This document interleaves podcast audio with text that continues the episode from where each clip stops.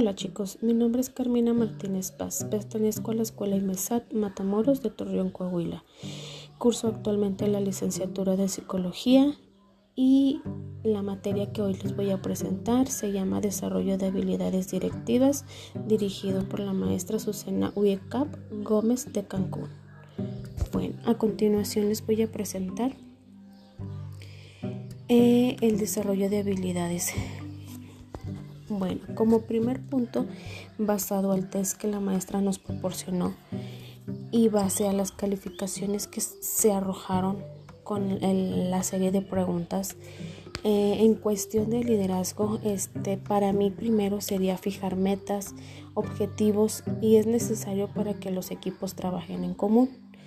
Invertir en las personas también se puede contratar y potenciar el talento de cada uno de, nuestros trabajadores o del trabajador.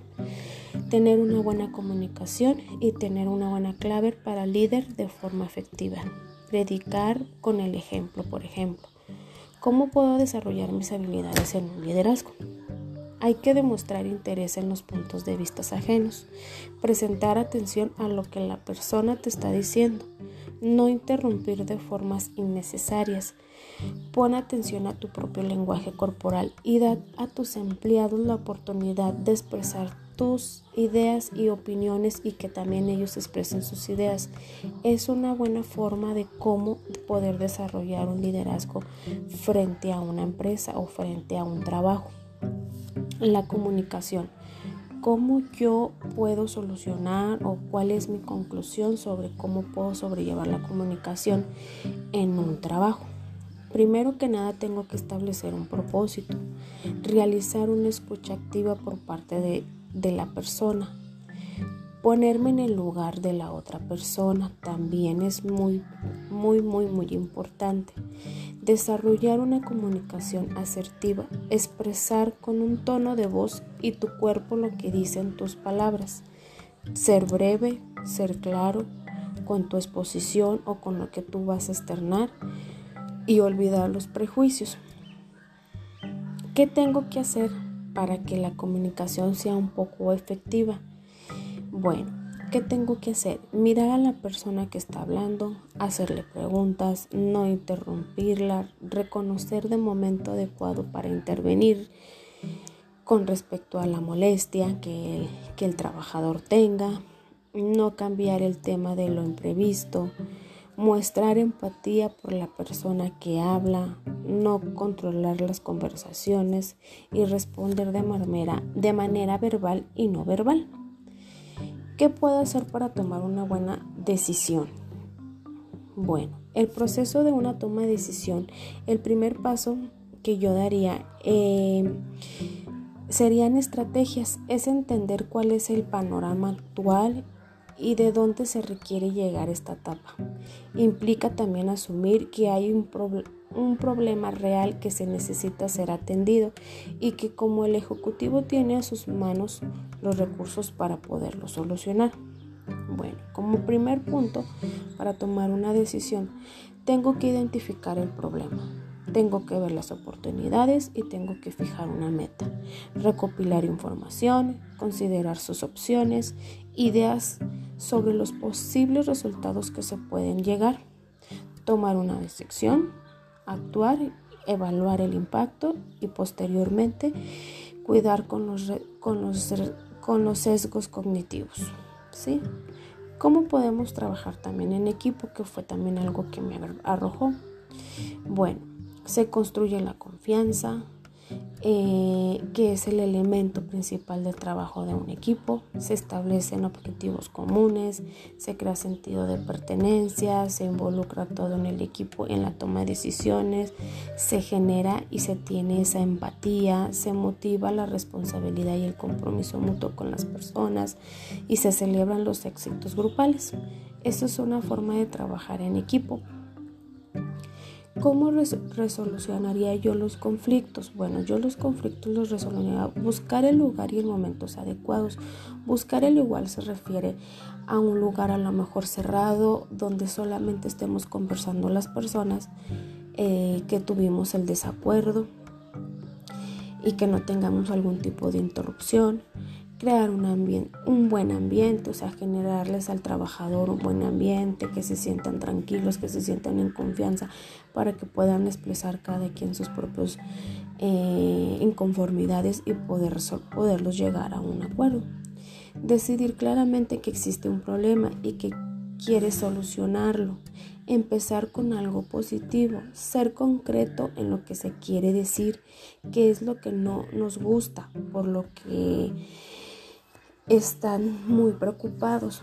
Forzarse a dar todas las alternativas, las soluciones que se puedan. ¿Cómo genero yo habilidades en un negocio? Bueno, para tener esas habilidades tenemos que tener conocimiento sobre gestiones de negocios o sobre el trabajo en el o en el área en el que tú estás. Tener ganas de lograr grandes cosas, tener coraje para enfrentar la situación, ser competente, ser relativo y negociar, motivar a los que te rodean, saber tomar esas decisiones y tener la capacidad. ¿Qué actitudes puedo enfrentar ante un cambio o ante el cambio? Bueno, se trata que la persona que ante la posibilidad de la palabra o cambio toma ciertas actitudes que determinen siendo una barrera para el proceso. Bueno, debemos también tener actitud positiva ante los cambios, enfrentarlos con una perspectiva de oportunidades. Tomar el cambio de manera negativa es una amenaza para nuestra forma de afrontar la vida. La actitud negativa no nos conduce al miedo y al vacilar la hora de resolverlos. Entonces eso es algo que nos tiene que generar a nosotros o que tenemos que tener nosotros siempre en claro qué, qué actitudes debemos enfrentar ante un cambio. ¿Yo cómo motivaría a mi gente o a mi personal? Bueno, normalmente eh, por la percepción de una necesidad, según cuál sea el origen de la necesidad, encontramos dos tipos de motivación. Sí, eh, que varía en función a las características personales. Yo definiría por varios, por ocho puntos esta motivación.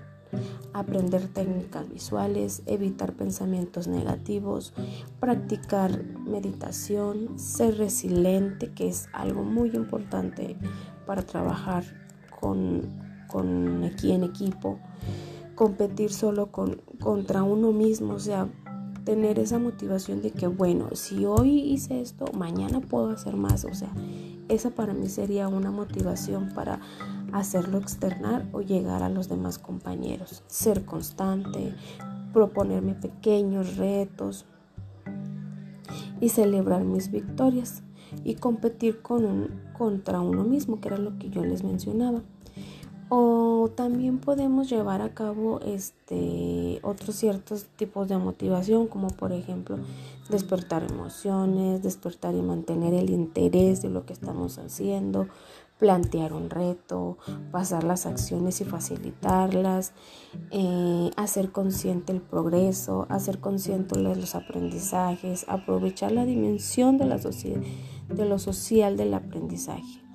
Esos serían mis cinco, mis ocho, perdón, este, factores para poder llegar a una motivación eh, en cuanto a eso, este, de mi parte sería todo. Mis, mm, vuelvo a repetir, mi nombre es Carmelo Martínez Paz, pertenezco a la Escuela Inés Matamoros de la carrera de psicología. Eh, actualmente estoy cursando el sexto cuatrimestre del módulo 2 con la materia de desarrollo de habilidades directivas dirigido por la, por la maestra Susana Wicap Gómez de Cancún. Hasta luego chicos y gracias.